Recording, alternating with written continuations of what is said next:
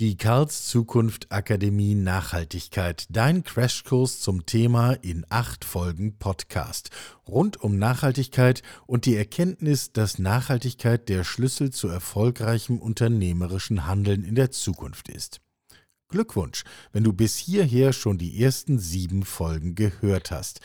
Heute runden wir die Akademie mit einer weiteren Folge voller Erfahrungswissen ab. Praxisbeispiel ist die Stadt der Zukunft. Wie können wir sie nachhaltig planen, errichten und wieder abbauen? Wie wir in Zukunft unseren eigenen Wohn- und Lebensraum einfach von einer Stadt in die andere mitnehmen werden, das habe ich mit Florian Michaelis von Urban Better besprochen. Folge 8 der Akademie Nachhaltigkeit.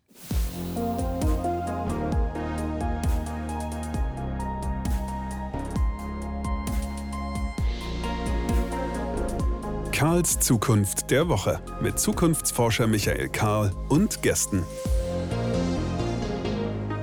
Willkommen zurück. Eine weitere Ausgabe Karls Zukunft der Woche von diesem kleinen, feinen Podcast, in dem wir uns die Zeit nehmen wollen, miteinander ein wenig über Zukunft zu sprechen. Getrieben von der Annahme, dass wir das in unserem Alltag immer viel zu wenig tun. Ich sage immer, naja, äh, der eine macht es mehr, der andere macht es weniger. Nur was ist unser Bild von Zukunft? Das ist, glaube ich, der Punkt, über den wir zu wenig nachdenken und den wir zu wenig abwägen und sagen, was ist eigentlich realistisch, was ist eigentlich attraktiv, was wollen wir eigentlich für eine Zukunft? Und das kann man jetzt für viele Themen machen, das machen wir hier ja auch für viele unterschiedliche Themen. Wir wollen heute über die Zukunft eines ganz handfesten Themas reden, nämlich wie sieht eigentlich die Welt aus, die uns umgibt? Die ganzen Gebäude, die ganzen Strukturen, die ganzen Lebenswelten, die wir uns ja selber in die Landschaft gezimmert haben. Also wir wollen über Bau reden und über Nachhaltigkeit und über Kreislaufwirtschaft und naja, ich gehe mal davon aus, die Bilder könnten kaum unterschiedlicher sein. Die einen denken bei sowas wie Stadt der Zukunft an futuristische Geschichten mit viel Glas und viel Metall und irgendwie kalt und kühl. Die anderen denken an Holz. Die dritten denken an eher dörfliche Idylle was davon ist eigentlich Zukunft? Wie wollen wir es eigentlich nutzen? Ist das Ganze jetzt eigentlich viel besser vernetzt als vorher oder ist es eigentlich autofrei? Haben wir nur noch Fahrräder und Lastenräder? Wie sieht das eigentlich aus? Und wie komme ich eigentlich zu meinem Häuschen in der Vorstadt? Und wie komme ich zum Einkaufscenter auf der grünen Wiese? Und wie passt das eigentlich alles zusammen? Wie ist denn jetzt unser Bild von Zukunft, von Stadt? Mir scheint nur eines deutlich, so wie wir es bislang gemacht haben, so geht es eben nicht mehr. Die Städte sind zu teuer, sie sind zu voll, sie wachsen nicht schnell genug, dabei wachsen sie irrsinnig schnell. Ähm, sie sind ausgrenzend, sie sind spätestens, wenn wir auch an so etwas wie die kleine Klimakatastrophe denken, die wir vor der Nase haben, dann merken wir, sie sind zu heiß, sie kommen, also so wie bislang geht es nicht mehr. Florian, hilf uns. Wie geht's denn in Zukunft? Wie, wie sollen wir denn sowas wie Städte bauen? Ja, äh, erstmal schönen Dank, dass wir uns hier kurz treffen, äh, um uns darüber auszutauschen. Ich weiß nicht, ob ich da persönlich sofort helfen kann, aber ähm, wir bei Urban Beta haben äh, uns dazu zumindest Gedanken gemacht, beziehungsweise eine Haltung entwickelt, ähm, um Hilfestellung zu geben und äh, beraten und entwickeln Projekte, die äh, Lösungen sein können in dem Bereich. Ja. Stadt von morgen. Also ich habe dich eben so einfach so reingeschmissen. Florian heißt mit vollem Namen Florian Michaelis, ist einer der Köpfe und Gründer von Urban Beta, die genau dafür stehen. Wie gestalten wir das eigentlich in der Zukunft mit, mit dem Raum um uns herum? Und Raum ist auch genau das Stichwort. Also wer auf eure Webseite geht, dem springt als allererstes der Begriff Raum entgegen. Wir erzeugen Räume innovative Räume, transformative Räume. Da geht im positiven Sinne meine Irritation schon los. Erzeugt ihr nicht eigentlich Gebäude und Strukturen und nicht Raum? Nein, wir sind eigentlich der Meinung, dass wir einen Demokratisierungsprozess im Bereich des Bauens haben müssen. Das heißt, wir erzeugen nicht im Wesentlichen Gebäude, nein, wir entwickeln vielleicht Gebäude, aber letzten Endes haben wir versucht, diesen Begriff von Gebäuden neu zu definieren und haben uns auf den äh, Begriff Raum geeinigt, da ein Gebäude ein, im gesellschaftlichen Sinne ein klassisch abgegrenztes Objekt ist und ein Raum ein viel wesentlich freierer, freierer Begriff ist für, für die, äh, die dreidimensionale Umwelt, ähm, den gebauten Raum, den, den wir gestalten. Und genau an der Schnittstelle interagieren wir eben auch. Also wir sagen, wir ähm, schaffen räumliche Innovation, ähm, weil wir an der Schnittstelle von unseren Herausforderungen agieren. Das heißt zum einen an der sozialen ähm, Veränderung, an der sozialen Transformation, an der technologischen Weiterentwicklung und zugleich aber eben auch an den äh, Umweltherausforderungen, an denen wir uns be bewegen. Und diese drei Kernbereiche erzeugen eben ähm, Umstände, die es uns ermöglichen, äh, komplett neu zu denken und Städte von morgen anders zu gestalten. Mhm. Lass uns das mal ein bisschen konkreter machen, damit wir auch ein Bild erzeugen bei denen, die uns jetzt zuhören. Wenn ich diese Stadt der Zukunft oder diese Städte der Zukunft werden wahrscheinlich, sehen sie im Konkreten überall anders aus, aber wenn ich die erlebe, sehe, mir vorstelle, beschreib mal das, was anders ist.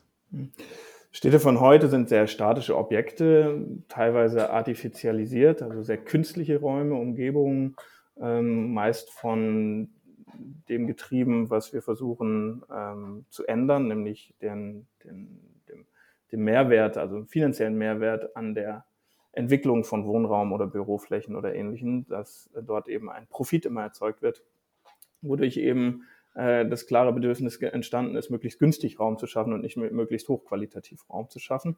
Wir versuchen eben eine andere Denkweise zu erzeugen, dass wir einerseits hoch, hohe Qualitäten erreichen und ähm, das funktioniert eben darin, dass wir sagen, die statischen Systeme von heute müssen wir auflösen und wir müssen in eine wesentlich agileres Stadtsystem schauen. Das heißt, die Städte von morgen sind flexibler, können sich den Nutzungsbedürfnissen anpassen und reagieren somit tatsächlich auf die Bewohner in der Stadt.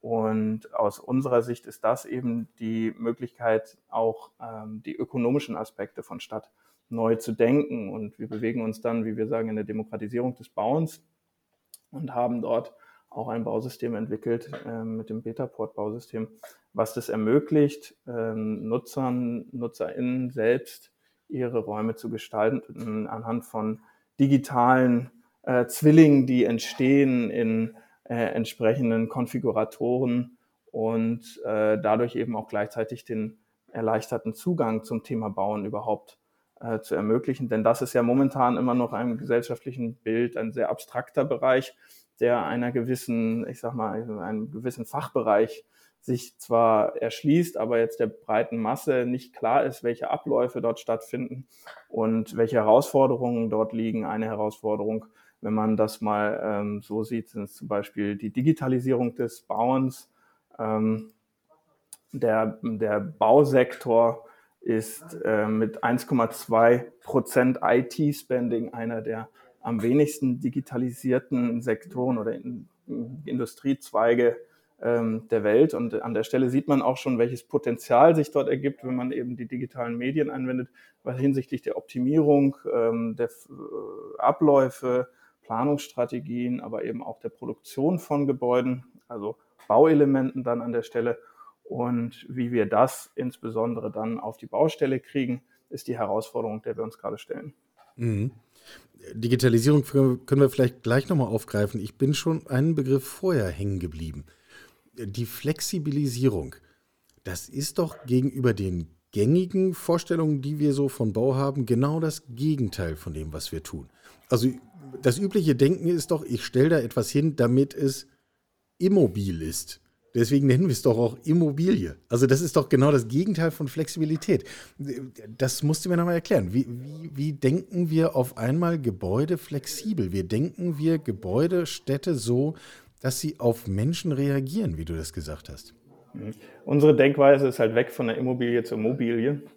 Ähm, das heißt, ein, ein Gebäude, was tatsächlich mit der Zeit wachsen und schrumpfen kann. Also wir sagen immer, ähm, es ist deswegen nicht kurzfristiger, sondern es ist sogar noch langfristiger, weil wir Gebäude so denken, dass wir sie zurückbauen können und an gleicher Stelle nach Bedarf der, der Städte und der Gesellschaft an, anderer Stelle, an gleicher Stelle ein anderes Gebäude äh, erstellen können. Eventuell aus den gleichen Bausystemen, das Bausystem umbauen ähm, oder eben äh, an, an, das Gebäude abbauen und zu einem anderen Ort, an einem anderen, auf ein anderes Baufeld zur permanenten oder temporären Nutzung eben bringen können.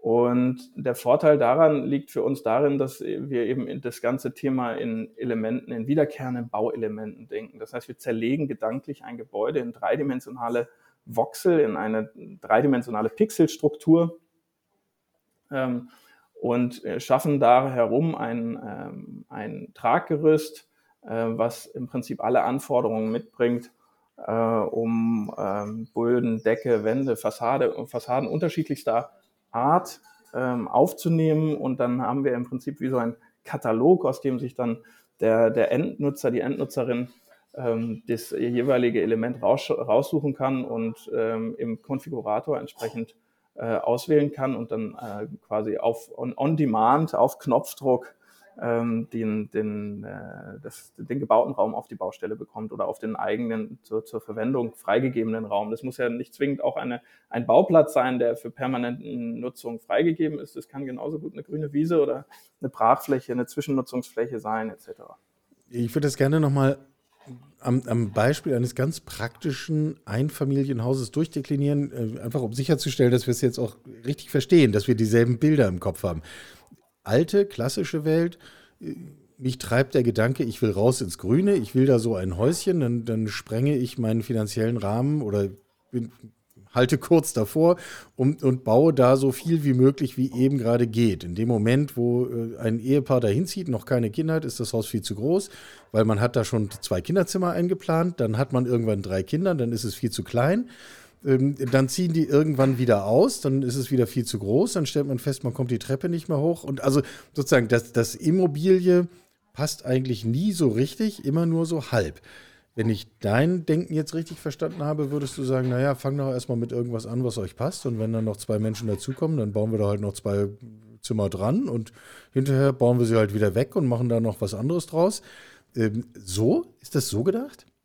Genau, also so ist es im Prinzip gedacht, wobei der, der Einfamilienhausbereich ist natürlich in Deutschland eine sehr große Industrie auch, ein sehr großer Sektor in der Baubranche, der aber nur, ich sag mal so, größtenteils den Fertighausbauern ähm, ja, obliegt, den Generalunternehmen, die dort Leistungen anbieten. Wir als Architekten und Planer, als sind ja eher in den, in den mehrgeschossigen Bereichen unterwegs. Das heißt, das System funktioniert äh, im mehrgeschossigen Bereich genauso gut, aber auch im, im äh, Einfamilienhaussektor. Und wenn ich jetzt dein Beispiel da nochmal aufgreife, ist das im Prinzip tatsächlich genauso gedacht. Also wenn ich jetzt als Pärchen ein Baufeld habe, sage ich, okay, ich habe jetzt ein schlankes Budget, ich kaufe mir jetzt oder ich miete das Bausystem und baue daraus entweder in Eigenleistung oder mit Hilfe von, Unter äh, von Spezialistinnen ähm, einen, ersten, eine ersten, einen ersten Raum. So. Und dieser erste Raum umfasst dann, weiß ich nicht, 50 Quadratmeter, 60 Quadratmeter Grundfläche. Da ist dann eine Küche, ein Bad, ist alles voll drin.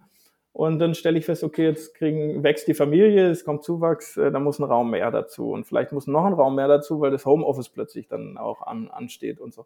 Und dann ist es genau, das ist im Prinzip möglich, dass wir dann eben Teile zurückbauen der Fassade, dann die äh, neue Fassadenelemente ergänzen und ähm, die Gebäudestruktur entsprechend mitwächst. Und wir ähm, glauben oder sind davon überzeugt, dass dies eben nicht nur in dem kleinen Maßstab möglich ist, sondern auch im großen Maßstab und sehen darin sehr viel Potenzial weil dieses Bausystem auch sehr multifunktional ist. Das heißt, wir beschränken uns nicht auf einen, äh, wie es bisher immer war, äh, Wohnungsbaubereich oder äh, Gewerbebau oder Industriebau, sondern wir sagen, wir können damit eigentlich alles machen. Ähm, und wenn es wirklich hart auf hart kommt, müssen wir halt nochmal ein Sonderbauteil machen. Aber im Normalfall können wir alle Gebäude daraus fertigen, die wir uns vorstellen können. Das ist halt wie ein Legostein. Ja, aus vielen Lego-Steinen kann ich auch alles bauen, was ich mir vorstellen kann. Und so ähnlich ist, äh, funktioniert unser Bausystem. Da kommt ja auch so ein bisschen der Spieltrieb durch, nicht? Aber ähm, total. ähm, Lego-Steine sind aus Plastik. Ihr verbaut nicht Plastik. Ich sehe auf den Bildern, wer sich das anschaut, Webseite verlinken wir natürlich in den Show Notes. Ähm, da ist irrsinnig viel Holz. Ist Holz das Baumaterial der Zukunft? Es ist ein Baumaterial der Zukunft. Also das Potenzial ist äh, für nachhaltige oder ich sag mal klimaneutrale Baustoffe und wirklich ökologische Baustoffe ähm, nicht nur, liegt nicht nur im Holz, sondern auch in der Wiederverwendung anderer Baustoffe und dem Denken in Kreisläufen vor allen Dingen. Holz ist aus unserer Sicht aber als, als CO2-Speicher sehr und als nachwachsender Rohstoff sehr gut geeignet, um Tragsysteme zu erstellen, um Wände zu bauen, um daraus Dämmstoffe zu produzieren. Also es kann einfach sehr, sehr viel. Und ähm, es gibt, kommen jetzt andere Baustoffe aus, auf den Markt, wie, wie Stroh oder äh, äh, weiß nicht, Hanf oder ähnliche Baustoffe, die eigentlich auch schon altbekannt sind. Also die in der traditionellen Bauen, sage ich mal, vor 100 Jahren auch schon verwendet wurden äh, oder vor 150 Jahren die aber äh, heute in ein, durch die Anwendung von innovativen Technologien es die Möglichkeit gibt, eben eine serielle Fertigung und großmaßstäbliche dann Plattenwerkstoffe oder ähnliches herzustellen, wodurch immer ein immer gleichbleibendes System entstehen kann. Das heißt, wir glauben, dass die, die, ähm, die Zielsetzung oder der Gewinn in der Verwendung des Bauens mit Holz oder mit kreislauffähigen Materialien eigentlich im eine Anwendung von Systemen denkt. Es braucht, bringt sehr herzlich wenig, wenn ich ein, ein Gebäude baue, was ich nicht zurückbauen kann. Das heißt Verbundwerkstoffe, also ein Holzverbundwerkstoff zum Beispiel verwende. Äh, wenn ich das Holz mit Kunststoff verunreinige, zum Beispiel jetzt ganz einfach formuliert, ja, ähm, dann kann ich das auch nur sehr schwer äh, wieder voneinander trennen und ähm, dann auch an anderer Stelle wieder einsetzen. Das heißt, wir glauben an eine ganz klare Trennung von Baustoffen, die Vermeidung von, ähm, von Verbundwerkstoffen und eben dieses Denken und Handeln in Kreisläufen steht bei uns ganz oben äh, auf, dem, auf der Entwicklung aller unserer Projekte und das ist auch so eine Art, so, so ein Grundsatz eigentlich, den man bei uns kriegt. Ähm, das heißt, wir, wir, wir haben da nicht so ein, so ein Upsell oder so und die, die Klienten kommen und sagen, hey, wir wollen gerne was machen und könnt ihr das auch nachhaltig? Das ist bei uns ein Grundsatz. Also jemand kommt und sagt, und wenn wir es nicht nachhaltig machen können, dann machen wir es nicht. So, ne? das, äh, also, oder machen wir es, machen wir es anders. So, ne? Oder wir, das, ist, das ist eigentlich das, unsere Aufgabe, sage ich mal, als Projektentwickler, wenn wir unsere gesellschaftliche Verantwortung auch wahrnehmen wollen, tatsächlich ähm, dann die Klienten in der richtigen Richtung zu beraten. Und aus unserer Sicht ist das auch die langfristig wirtschaftlich bessere Sichtweise, weil wir dadurch Produkte und Räume entwickeln, die länger Bestand haben und ähm, sich dadurch auch langfristig wirtschaftlicher nachweisen lassen. Das äh, nimmt mir jetzt meine nächste Frage fast vorweg. Ich stelle sie aber trotzdem nochmal, weil ich den Punkt wichtig finde. Das eine ist ja überzeugt davon zu sein, dass Nachhaltigkeit das Gebot der Stunde ist. Teile ich, unterschreibe ich. Ein Schritt weitergehend wäre ja zu sagen, und das haben wir hier in diesem Podcast in, für verschiedenste Branchen schon durchdekliniert und kamen immer wieder zu demselben Ergebnis zu sagen, das ist auch, wer irgendwie wirklich auf lange Sicht erfolgreich sein will, also auch wirtschaftlich erfolgreich sein will, der kommt heute eigentlich nicht umhin, sich auf nachhaltige Prinzipien auszurichten. Mhm. Ähm, nahezu branchenunabhängig. Würdest du das für, für euer Thema auch so sehen? Total. Also zum einen ist es, ich mache zum, Man merkt, wir haben es hier mit Bauleuten zu tun. Da ist immer Krach. Die Baustelle gegenüber. Und der Frühling kommt, deswegen war das Fenster offen. Ähm, ja, also es ist, ich glaube tatsächlich, dass es branchenübergreifend total der Fall ist, dass man sich auf das Thema Nachhaltigkeit, ähm, mit dem Nachhaltig Thema Nachhaltigkeit auseinandersetzen muss, wenn man zukunftsfähig ein Unternehmen führen möchte. Die Herausforderung darin liegt nur, das Thema Nachhaltigkeit richtig und konstant zu durchdringen. Denn für viele ist nachhaltig, ähm, ich habe einen CO2-Ausgleich. Mhm. Ja, ähm, aber damit ist ja nicht genug getan. Ne? An anderer Stelle wird das CO2 dann weniger produziert. Und, In meinem äh, Wohnzimmerkamin verheize ich nur nachhaltig gewirtschaftetes Holz. Ja, genau. Die Frage ist nur, äh, wo, ne? also das, das Holz ist dann vielleicht noch die leichteste Aufgabe, aber ähm, ich hatte letztlich irgendwann so ein Produkt in der Hand, da stand dann drauf. Ah ja, genau, das waren Windeln. Mhm. CO2-neutral produziert. Wenn man dann anfängt zu recherchieren, ähm, stehen, steht dann da ähm, äh, steht dann da drauf, ja, mit Kompensation, CO2 und so und so wird da und da gemacht und wir pflanzen 20 Bäume. Das ist natürlich, ich sag mal, so ein, schon eine Herangehensweise, die man früher wenig hatte oder die früher nur wenig Unternehmen hatten und das, was heute ja fast branchenübergreifend deckend überall irgendwo zu finden ist. Alle kompensieren irgendwie oder fangen an, ihre CO2-Emissionen zu kompensieren. Nur um tatsächlich einen Mehrwert für ein Unternehmen zu schaffen, und das ist jetzt auch unabhängig der Branche, und das haben wir gelernt, auch in der Beratung von anderen Unternehmen, ist es ähm, im Rahmen unserer Projekte immer wesentlich wichtiger, tatsächlich Nachhaltigkeit als komplexes Thema zu besehen. Und das heißt ökologisch, ökonomisch und sozial. Und zwar alle Säulen gleichermaßen. Und wenn man es dann ganz ernst nimmt, dann kann man auch über die kulturelle Säule sprechen, die immer noch so ein bisschen an der Seite daneben her schwingt. Das heißt, wir haben einerseits die gesellschaftliche Aufgabe, die wir erfüllen müssen, dann haben wir eine ökologische Aufgabe, da fällt dann auch sowas wie Kreislaufwirtschaft oder CO2-Kompensation drunter. Nur ähm, eine CO2-Kompensation hilft uns bei der Kreislaufwirtschaft meist herzlich wenig. Ja? Wie wird denn aus der alten Windel, die ich dann in den Restmüll schmeiße, wie wird da dann das wieder ein Baum? Funktioniert halt nicht.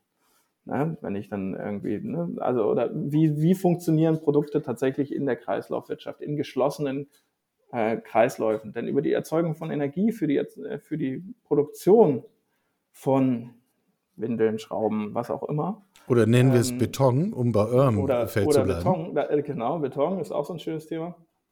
Ähm, die Gewinnung der Produktionsenergie die lässt sich ja langfristig bewerkstelligen. Da gibt es Zukunftstechnologien, an denen stark gearbeitet wird, ähm, die diese Energie langfristig bereitstellen werden.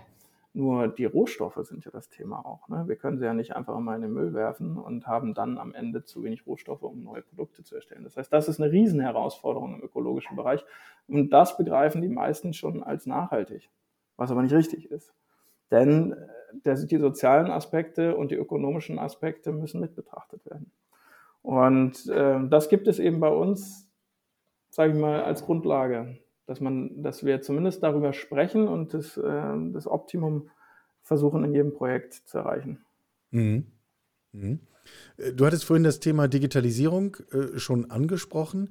Äh, lass uns das noch ein bisschen vertiefen. Äh, du hattest genannt, es geht um Planungsmöglichkeiten. Wie kann ich sozusagen aus Modulen etwas bauen, was ich hinterher auch wieder dekonstruieren und dann weiter nutzen und entwickeln kann? Und das braucht digitale Tools, das braucht digitale Vernetzung, das braucht digitale Planung. Ist das Thema Digitalisierung damit aber schon vollumfänglich beschrieben? Mm, na, auf gar keinen Fall. Also das, das Thema, das ist jetzt ein Teilbereich im, des Bauens, sage ich mal, der Erstellung von Räumen äh, die damit das damit beschrieben ist. Ja? Also wir brauchen, ne, angefangen beim, beim BIM oder bei ähm, digitalen ähm, Business Information Management, wenn ich das kurz ja. übersetzen darf. Genau.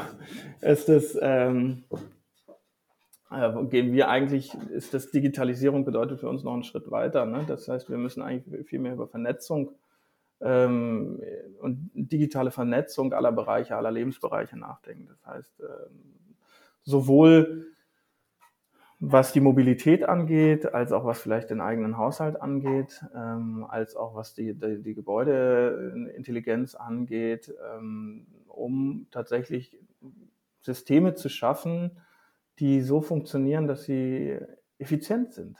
Denn es bringt nichts, wenn jeder sein eigenes Auto fährt. Ne? Warum macht das jeder? Weil, also ist eine Eigentumsfrage, ist eine Einstellungsfrage, ist natürlich gesellschaftlich gewachsen, ist klar, aber wann würde man auf sein eigenes Auto verzichten? Naja, wenn ich wüsste, ich habe immer eins um die Ecke stehen und das hat eine gewisse Qualität und das hat irgendwie, da kann ich wählen. Dann, wenn das attraktiv genug ist, ja, dann, dann funktioniert das. Und da sind wir in der Digitalisierung schon relativ weit. Ne? Die Apps gibt es, Anbieter gibt es ohne Ende. Es gibt in den großen Städten gibt's wunderbare Systeme. Das ist die Frage nur, wie trägt man das aufs Land? Und wie vernetzt man das untereinander? Da gibt es auch schon inzwischen Anbieter, die sich damit auseinandersetzen, verschiedene Mobilitätsformen in digitalen Plattformen zusammenzuführen. Ja, wir haben da auch einige in unseren äh, mit, mit auf unseren Messeauftritten gehabt in, im letzten Jahr. Und für uns ist, bietet quasi der Raum, den wir kreieren, immer die Möglichkeit, diese Schnittstelle zu schaffen.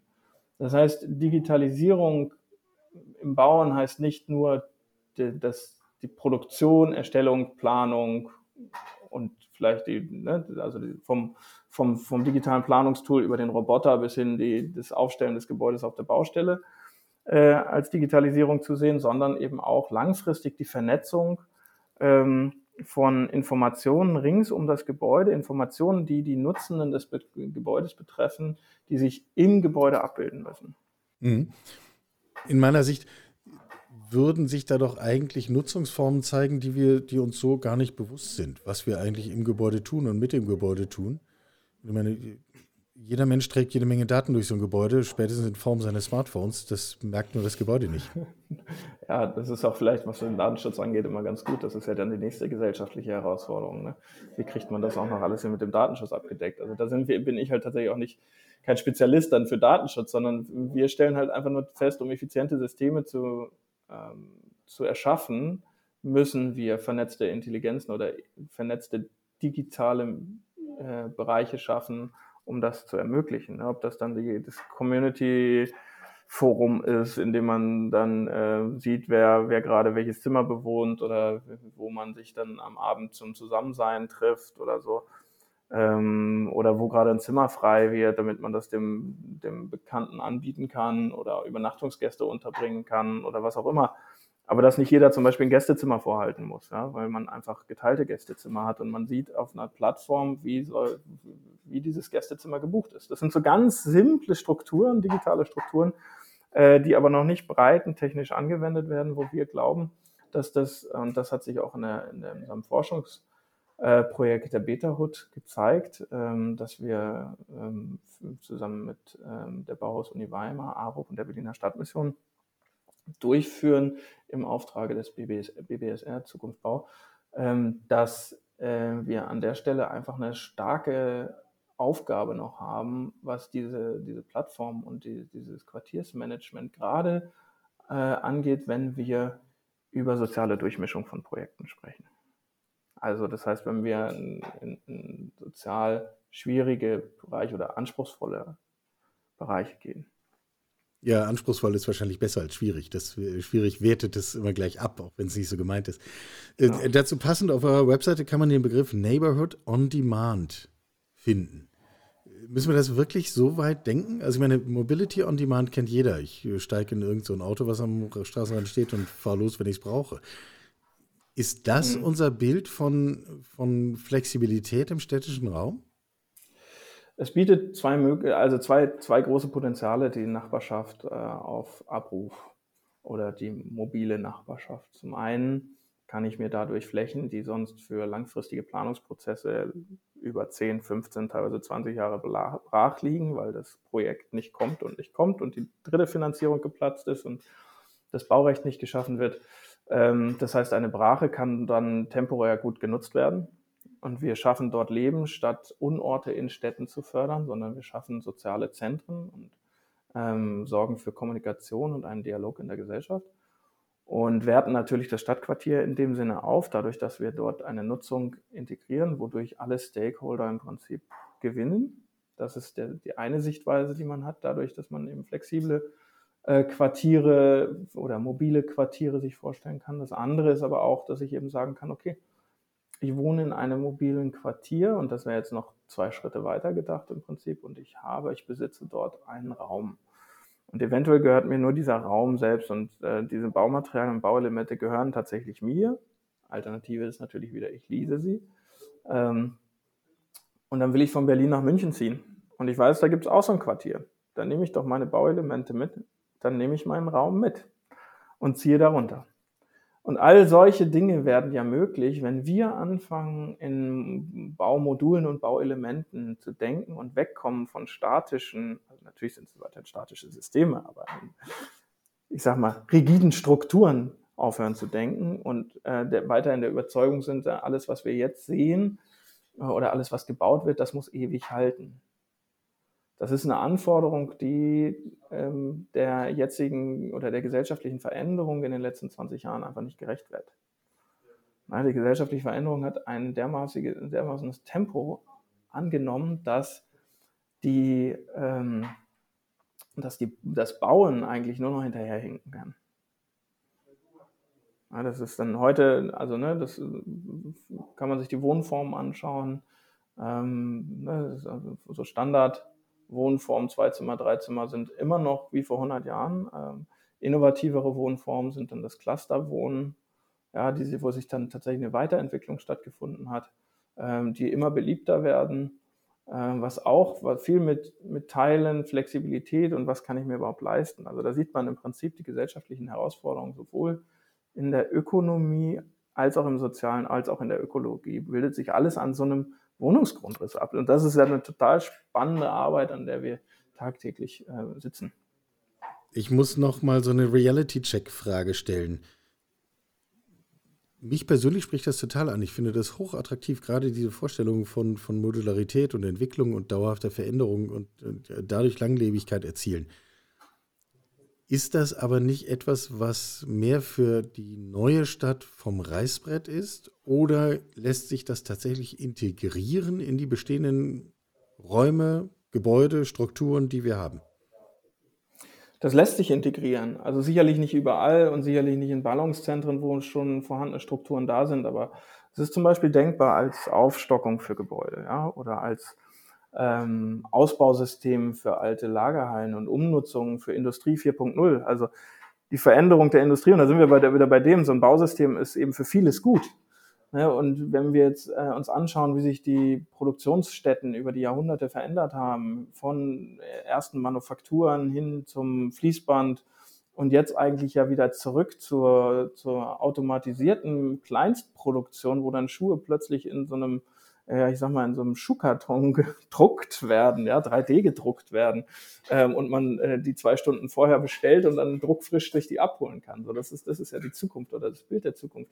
Das heißt aber auch die Industrie und das produzierende Gewerbe muss sich verändern und dazu haben wir auch einige Studien inzwischen angestellt, in denen wir das klarstellen, ähm, wie eben so eine Nachnutzung der vorhandenen Räume mit so einem System, Bausystem als Ausbausystem in der Anwendung dann an der Stelle ähm, gut funktionieren kann, weil es eben flexibel ist und viele Nutzungen zulässt und wir die großen Strukturen, die da sind, die sehr viele Qualitäten einfach mit sich bringen, dann nicht zerstören müssen, sondern sich weiterentwickeln können. Und da setzen wir eigentlich auf, auch an der Weiterentwicklung, Nachverdichtung von Stadt. Wir lernen also, wer für die Ewigkeit bauen will, der möge bitte nicht für die Ewigkeit bauen, sondern genau im Gegenteil, möge dafür bauen, dass man es wieder abbauen kann, wieder weiter nutzen kann, wieder modularisieren kann, und schon entsteht etwas, was nun äh, sich unserer Zukunft und dem Bild, was wir von Zukunft haben, anpasst. Danke für dieses Zukunftsbild, Florian Michaelis, einer der Köpfe und Gründer von Urban Beta. Der Link ist selbstverständlich in den Show Notes, kann man sich alles anschauen, denn das ist ja auch am Ende ein visuelles Thema. Wir reden jetzt die ganze Zeit drüber, aber das darf man sich dann schon angucken. Und ähm, mit euch diskutieren, Kontakt aufnehmen, in welcher Form auch immer. Letztes Stichwort auch von meiner Seite. Auch hier natürlich Kontakt aufnehmen. Mich interessiert eure Brille. Wollen wir eure Sichtweise? Wollen wir das? Wollen wir diese Flexibilität als Zukunftsmodell für uns akzeptieren, ausbauen, aufnehmen, daraus etwas machen? Diskutieren wir es bei Twitter, bei Instagram, auf LinkedIn, wo auch immer oder schreibt uns einen handschriftlichen Brief, aber dann bitte mit Tinte auf Bütten und dann können wir damit auch umgehen. Florian, danke für deine Zeit. Vielen Dank. Sie hörten Karls Zukunft der Woche, ein Podcast aus dem Karl Institute for Human Future.